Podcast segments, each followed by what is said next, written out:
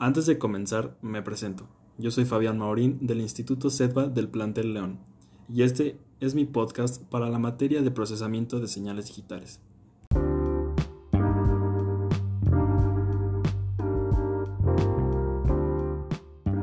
Hola y bienvenidos a este primer episodio.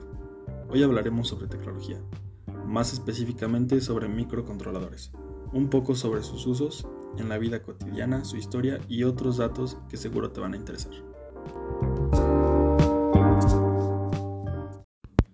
Primero, definamos qué es un microcontrolador. Un microcontrolador es un circuito integrado que contiene todos los componentes de un computador. Se emplea para controlar el funcionamiento de una tarea determinada y debido a su reducido tamaño, como lo dice el nombre, micro, suele ir incorporado en el propio dispositivo al que gobierna. De una manera más resumida y sencilla, un microcontrolador es un pequeño chip el cual controla el dispositivo que estamos utilizando. Este está compuesto de varios bloques funcionales que cumplen una tarea específica.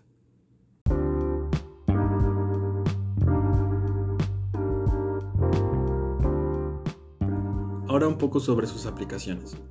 Cada vez existen más productos que incorporan un microcontrolador con el fin de aumentar sustancialmente sus prestaciones, reducir su tamaño y coste, mejorar su fiabilidad y disminuir el consumo.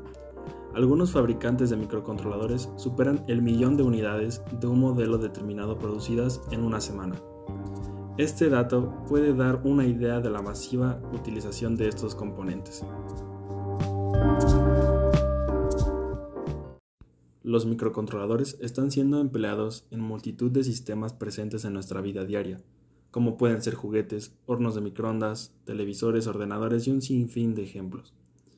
Y otras aplicaciones con las que seguramente no estaremos tan familiarizados como instrumentación electrónica, control de sistemas en una nave espacial, etc. Una aplicación típica podría emplear varios microcontroladores para controlar pequeñas partes del sistema. Estos pequeños controladores podrían comunicarse entre ellos y con un procesador central, probablemente más potente para compartir la, información y coordinar sus acciones, como de hecho ya ocurre ya habitualmente en una PC. Otro ejemplo son las cerraduras electrónicas. Tienen un funcionamiento basado en el control de múltiples variables, para determinar si se abre o se mantiene cerrada una cerradura. Mediante la implementación de microcontroladores se pueden mejorar los protocolos de seguridad en estos sistemas, los cuales podrían estar basados en conectividad Bluetooth, codificados a un módulo único.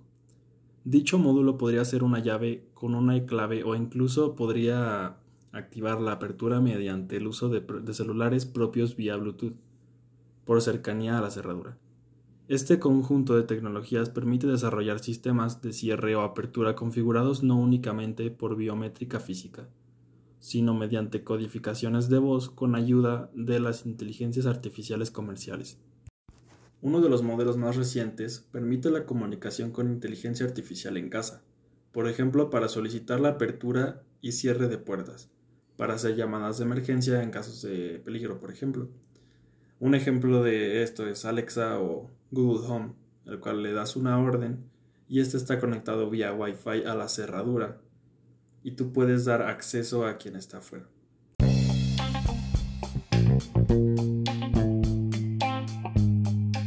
Ahora vamos con unos datos interesantes sobre los microcontroladores. Debido a la gran cantidad de instrucciones que cualquier microcontrolador puede almacenar, son considerados una excelente opción en aplicaciones de la robótica móvil, tanto para la resolución de tareas específicas como para las tareas generales. Otra de las ventajas del uso de los microcontroladores es que se pueden utilizar diferentes lenguajes de programación, como pueden ser C, C ⁇ y ensamblador.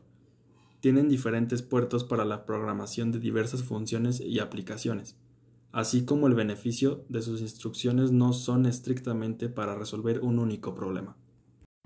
Otro ejemplo es en los vehículos. El uso de microcontroladores en vehículos automatizados es indispensable, ya que estos reciben un gran volumen de información de múltiples sensores, sobre todo de aquellos que están en niveles de automatización más altos y requieren funciones de comunicación de alta velocidad. Por lo tanto, es necesario un procesamiento de información más potente y acciones inmediatas ante amenazas de ciberseguridad, como por ejemplo el vehicle hacking. Para cubrir estos retos se utilizan microcontroladores, los cuales poseen la ventaja de ser compactos y tienen la capacidad de conectar diversos dispositivos como sensores, cámaras y radares con el software para su control.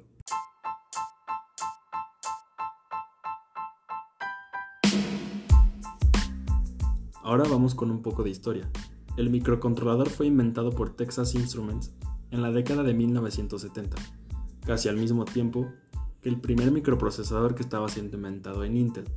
Los primeros microcontroladores eran simplemente microprocesadores con una función de memoria, como la memoria RAM y la ROM.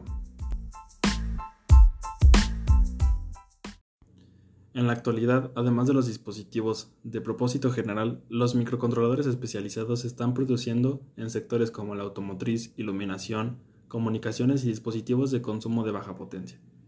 Los microcontroladores también se han vuelto más pequeños y más potentes.